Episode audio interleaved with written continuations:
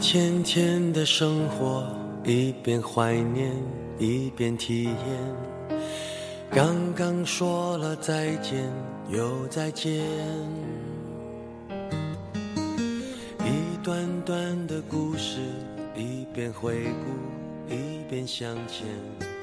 别人的情节。Hello，各位考研的宝宝们，大家好，非常开心，今天又和大家见面了。我是你们的老朋友了，也是今天星火电台的主播松松学长。前几天呢，咱们已经度过了立秋这个节气了。那经过了立秋，其实基本上咱们要和二零一九年的夏天要慢慢的说再见了。考研人呢也走过了春夏，慢慢的迎来了秋天。同时，这个阶段也是考研的一个重要的转折时期。暑假过半，很多考研的人似乎都到了一个瓶颈期，好像前期把劲儿都用光了。学习怎么都提不起劲儿来，甚至产生了厌学的情绪，非常非常崩溃。学不下去呢，又导致非常焦虑，放弃的念头在脑海中又不断的闪现了。我们都很清楚，其实考研它不仅是一个拼智力、拼学习能力的这样的一个过程，其实它更是一个拼心态的过程。心态决定复习效率，效率决定你考研的结果。如果你也到了瓶颈期，我觉得不妨看看学长给的以下建议。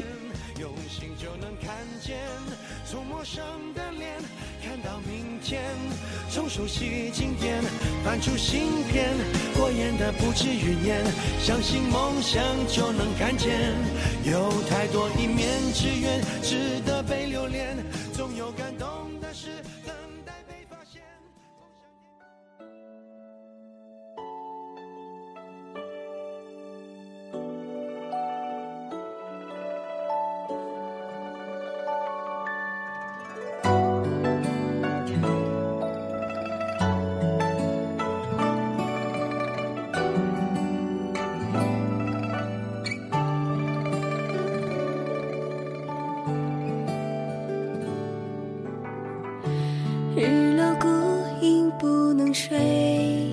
藏一段心事在回味。长安城阴余晖。首先，第一点是，如果效率持续低下，千万不要陷入焦虑的情绪当中，不妨停下来，以一个旁观者的角度审视一下自己，看看自己的复习规划，看看自己整体的复习状况，调整一下复习计划。向他人取经，一定要抛弃掉坏习惯，不要患得患失，试错、反思加调整。这个过程是考研备考的一个核心了。有时候停下来审视自己，即使反思，其实那也是一种进步。还有四个多月的时间，其实完全来得及。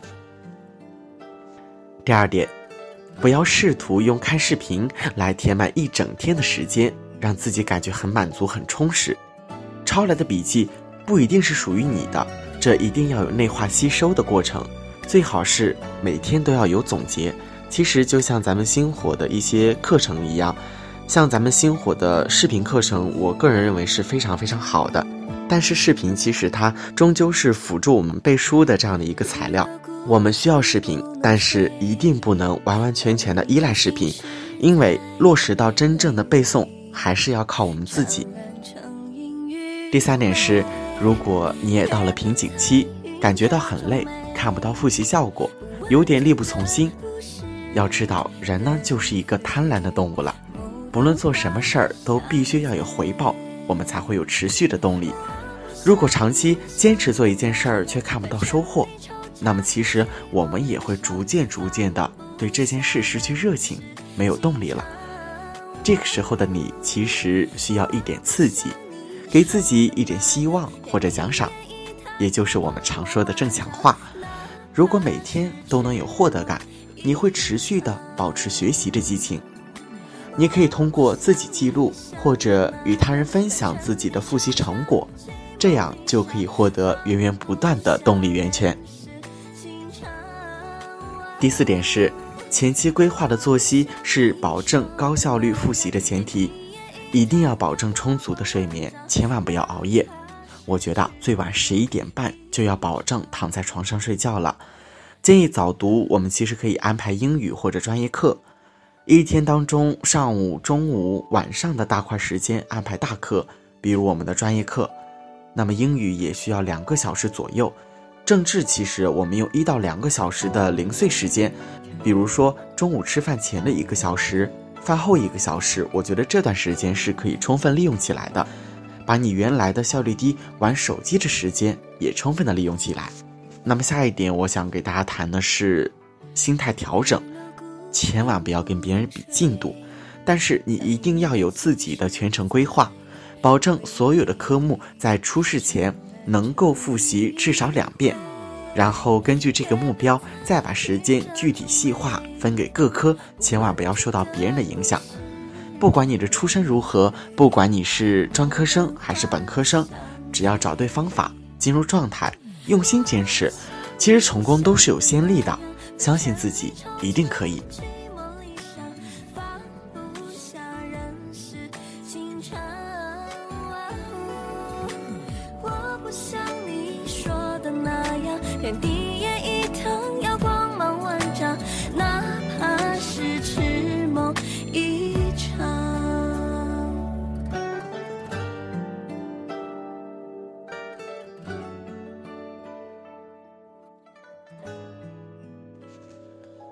最后一点，我想说的是，身体健康一定要放在第一位，千万不能因为时间紧而不吃早餐，不要刻意的减肥，每天饮食呢要荤素搭配。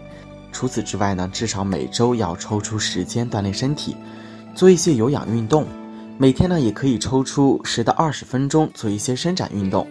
其实啊，这样对身体是非常非常有好处的。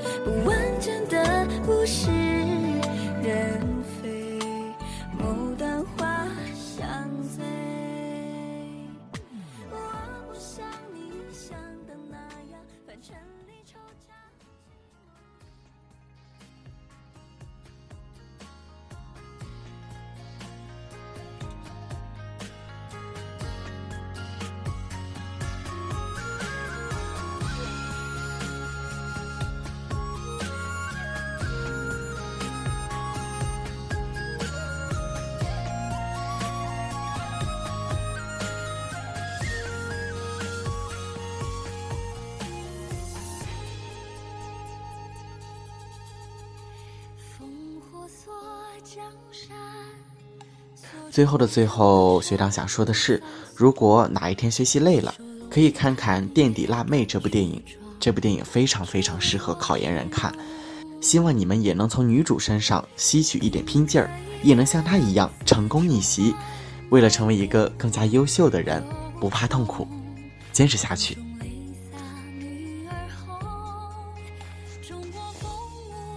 好了，今天的节目到这里就要和大家说再见了，咱们下期节目。